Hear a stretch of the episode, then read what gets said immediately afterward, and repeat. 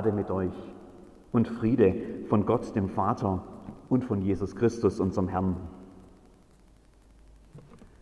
Der Mob ist aufgebracht. Wütende Menschen ziehen durch die Stadt. Lautstark machen sie ihrem Ärger Luft. Überall hört man ihre Parolen. Es reicht. Das lassen wir nicht mit uns machen. Enttäuschte sind dabei.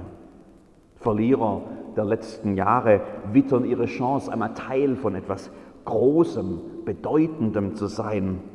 Wir sind das Volk, hört man sie rufen, als sie mit ihren Forderungen in Hörweite der Mächtigen kommen. Wir sind das Volk. Einmal gehört werden. Einmal am längeren Hebel sitzen. Der sprichwörtliche kleine Mann von der Straße will die Welt verändern und die Frau neben ihm auch. Angefangen hat alles ganz klein. Die meisten haben es gar nicht wahrgenommen und die Mehrheit hätte sich für das Thema eigentlich gar nicht interessiert. Eine, eine Detailfrage, die irgendeine obskure Gruppe betrifft. Normalerweise hätte man mit den Achseln gezuckt und hätte den Vorfall sofort wieder vergessen. Aber nicht heute. Ein Funke hat genügt. Eine Wut, die vielleicht schon länger gärte, die kommt jetzt an die Oberfläche. Und die ersten Empörten, die haben andere mitgerissen. Die Emotionen kochten hoch und haben andere angesteckt. Das lassen wir uns nicht bieten. Was fällt denen ein? Was denken die eigentlich, wer sie sind? Irgendwo klirrt es. Die ersten Dinge gehen zu Bruch. Die angestaute Wut sucht sich ein Ventil. Längst nicht jeder, der hier mitläuft, hat das Thema, um das es einmal ging, überhaupt verstanden. Viele lassen sich einfach unwissend vor den Karren spannen oder sie versuchen, die Macht der Menge für ihre eigenen Zwecke zu missbrauchen. Eine Welle der Gewalt schwappt quer durch die Stadt. Jetzt haben sie ein Opfer gefunden. Die Umstehenden schauen nur hilflos zu, wie sie den Mann packen und mit sich schleifen. Wir sind das Volk, das kann jetzt ganz schnell zur Selbstjustiz umschlagen.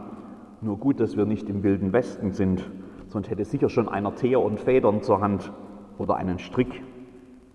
Zum Glück geht es hier noch nicht so weit. Sie schleifen ihn zu denen, die das Sagen haben. Sie schubsen ihn zu Boden und stoßen wilde Drohungen aus. Und die Anschuldigungen, die vorgebracht haben, sind wirr und eine schlimmer als die andere. Szenen aus Thessaloniki, wo sonst die Sonne beschaulich das Ägäische Meer küsst. Es könnte auch Hamburg sein oder Berlin oder Stuttgart. Am Anfang stand eine theologische Frage. In der Synagoge der jüdischen Mitbürger, da kam es zu Diskussionen, weil Zugereiste behaupteten, der lang erwartete Messias sei gekommen in Gestalt eines Mannes aus Nazareth in Galiläa. Wirklich kein Thema das in der griechischen Provinz viele Gemüter erregen könnte, dachte man. Außer dort, in der Synagoge, da schieden sich die Geister ganz massiv. Und während einige begeistert die Erfüllung ihrer Hoffnungen feierten, waren andere wie vor den Kopf gestoßen. Alte Glaubensgewissheiten wurden plötzlich in Frage gestellt. Liebgewordene Gewohnheiten auch. Manchen zog das fast den Boden unter den Füßen weg. Das ist schon heftig, wenn andere plötzlich an den Grundfesten der eigenen Überzeugung rütteln. Sich selbst zu hinterfragen ist nicht die größte Stärke der meisten Menschen und schon gar nicht die liebste Beschäftigung.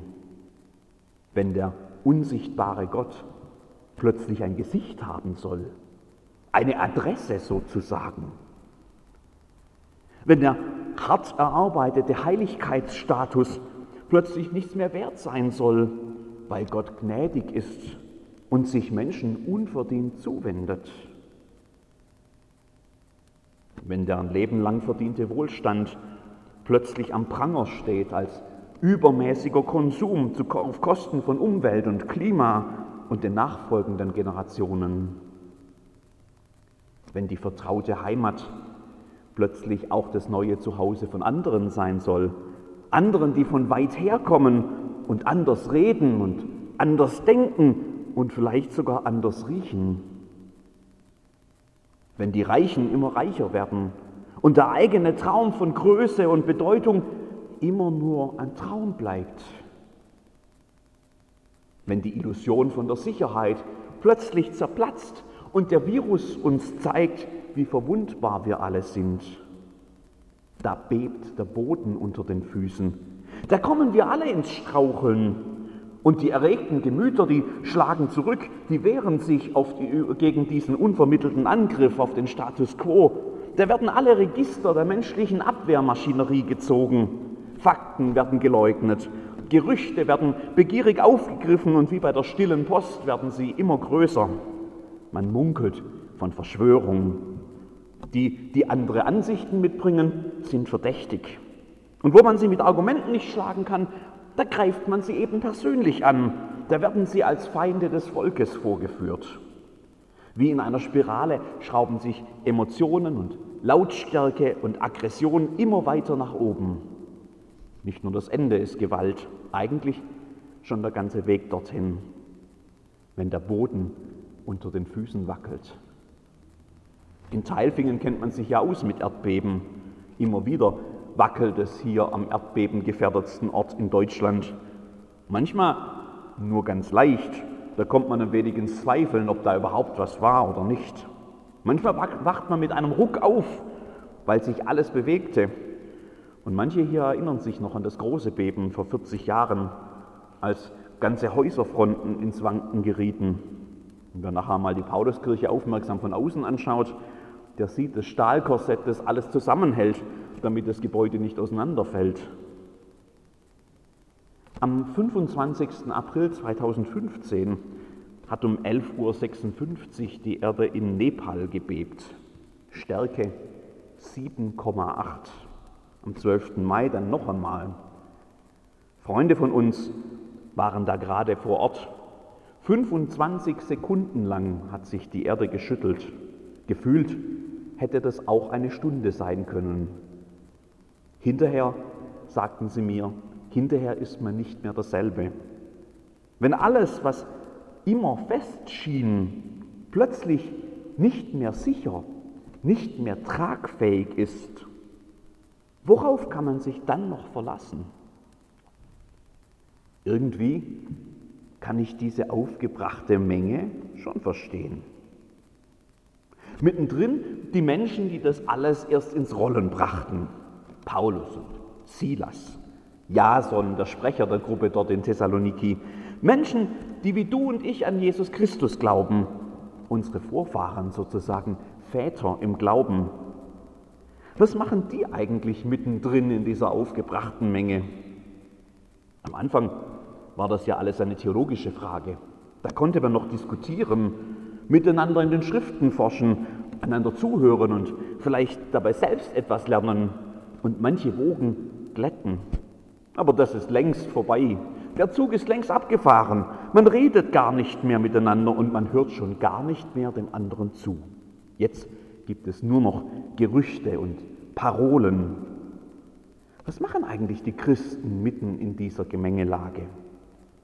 Vielleicht können wir ja heute in Hamburg, Berlin und Stuttgart und vielleicht sogar hier in Teilfingen von dem lernen, was sie damals miterlebt haben.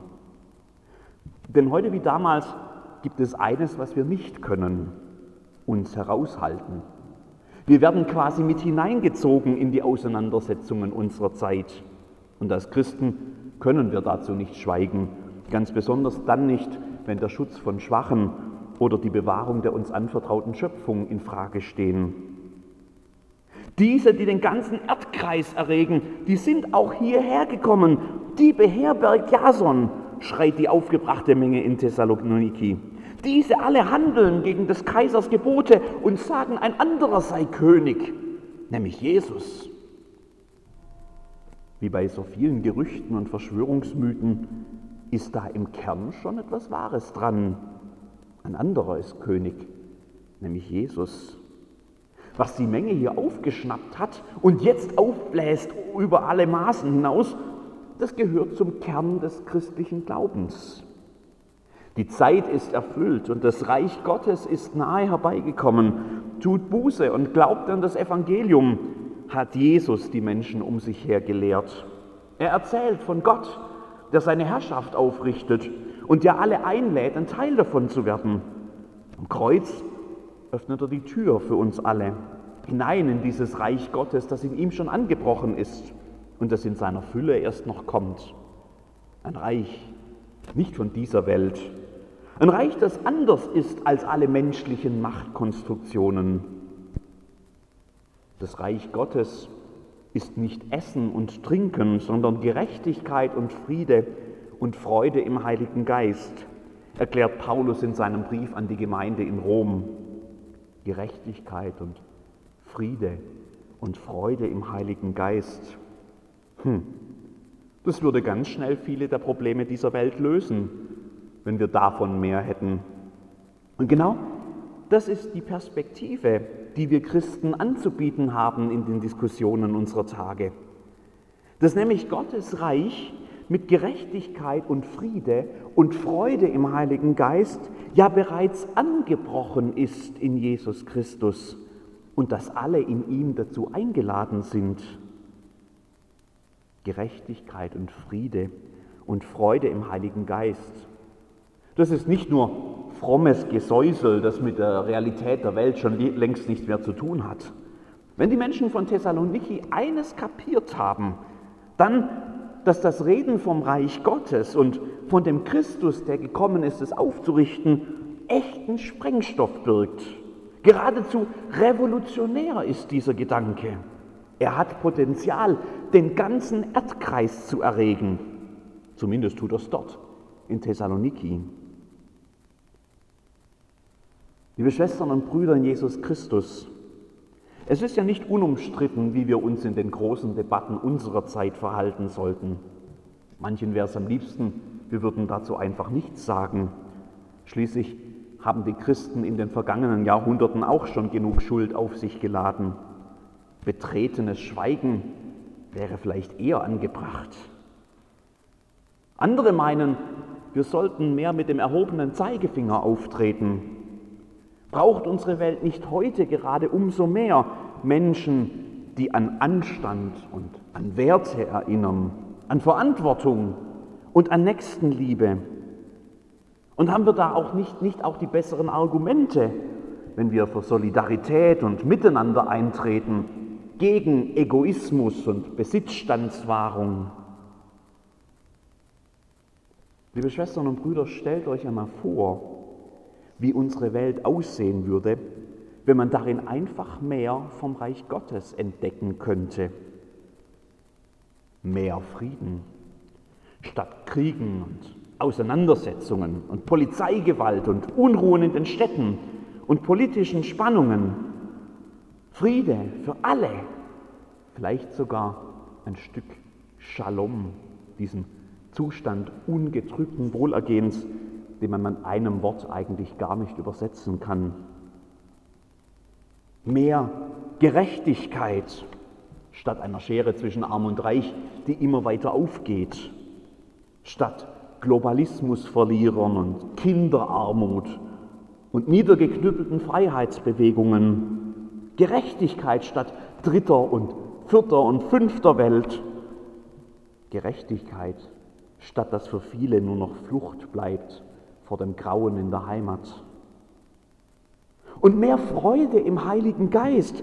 Der könnte sich sogar bei uns Christen manches verändern, wenn Menschen vergnügt, erlöst, befreit in der Freude des Heiligen Geistes den Herausforderungen des Alltags begegnen würden.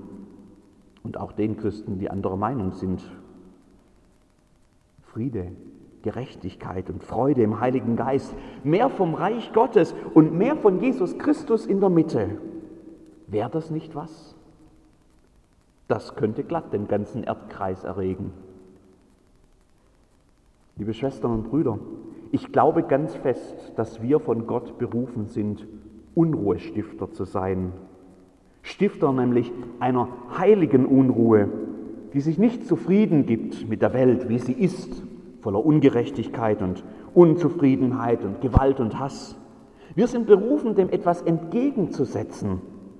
Nein, eigentlich nicht etwas entgegenzusetzen, sondern jemanden, den, der nämlich alles verändert, durch den das Reich Gottes angebrochen ist und durch den wir alle eingeladen sind, ein Teil dieses Reiches zu werden. Genau wie Paulus sind wir dazu berufen, zu bezeugen, dass in Jesus Christus das Heil für die Welt gekommen ist, dass er das Leiden der Menschen auf sich genommen hat bis zum Tod und dass in ihm die Liebe Gottes über den Tod und das Leid triumphiert hat. Wer, wenn nicht Christus, ist die Antwort für diese Welt? Evangelium, gute Nachricht. Wir sind berufen, Zeugen zu sein, Hoffnungsstifter, Friedensbringer, Menschen mit einer Perspektive, die über das Klein-Klein der menschlichen Probleme hinausgeht und auch der menschlichen Lösungsversuche, die anderen Hoffnung geben, weil sie selbst in der Gewissheit des Glaubens an Jesus Christus festen Boden unter den Füßen haben. Damit werden wir immer anecken. Das wird ganz viel in Frage stellen, angefangen mit uns selbst und mit unserem Umgang mit den großen Fragen dieser Zeit. Das hat damals wie heute das Potenzial, den Erdkreis zu erregen. Und das wird sicher Anstoß erregen, vielleicht aber auch Anstoß geben, die Dinge mal anders zu sehen und ins Nachdenken zu kommen. Liebe Geschwister, wie wäre es, wenn wir wie Paulus und Silas und Jason und die ungenannten anderen mit ihnen vor allem dafür bekannt wären, dass wir von der Hoffnung reden, die mit Gottes Reich in die Welt kommt. Ich glaube, was Besseres könnte uns allen gar nicht passieren. Amen.